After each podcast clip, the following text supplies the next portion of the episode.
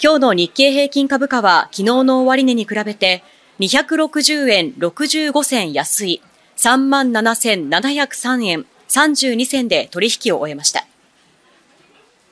では今日の株式市場について au 株コム証券の河合さんの解説です。河合さん。はい、河合です。お伝えします。えー、本日の日経平均は260円安、えー、37,703円と、えー、4日ぶりに反落です。えー、一時370円近く下落する場面も見られましたが、引けにかけてはやや下げ幅を縮小しました。えー、本日1日の動きでは、前日の米国市場は主要株価指標が揃って下落したことが反映され、えー、東京市場では日経平均が寄り付きから250円以上下落してスタートしました。その後、5番にかけてじりじりと下げ幅を広げ、5番中頃には一時約370円安まで下落しました。その後は引けにかけて、買い戻しなどを交え、下げ幅を縮める展開を示しました。結局、大引けは260円安で1日の取引を終えました。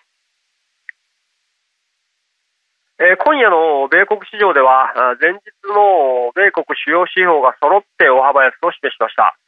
米国の物価高が事前予想を上回ったことで、えー、利下げ期待が遠のいたことが要因と言えます。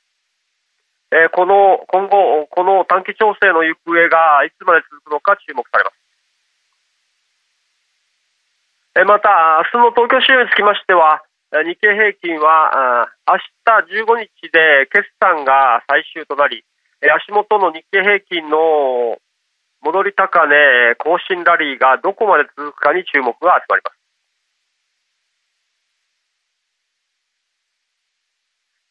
え最後に、ボリューム面では、え、東証プライム市場の売買代金が、え、概算、え、5兆1900億円です。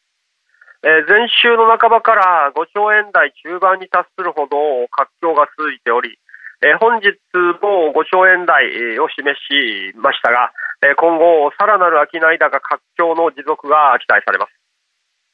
えー、こちらからは以上です。au 株コム証券の河合さんの解説でした。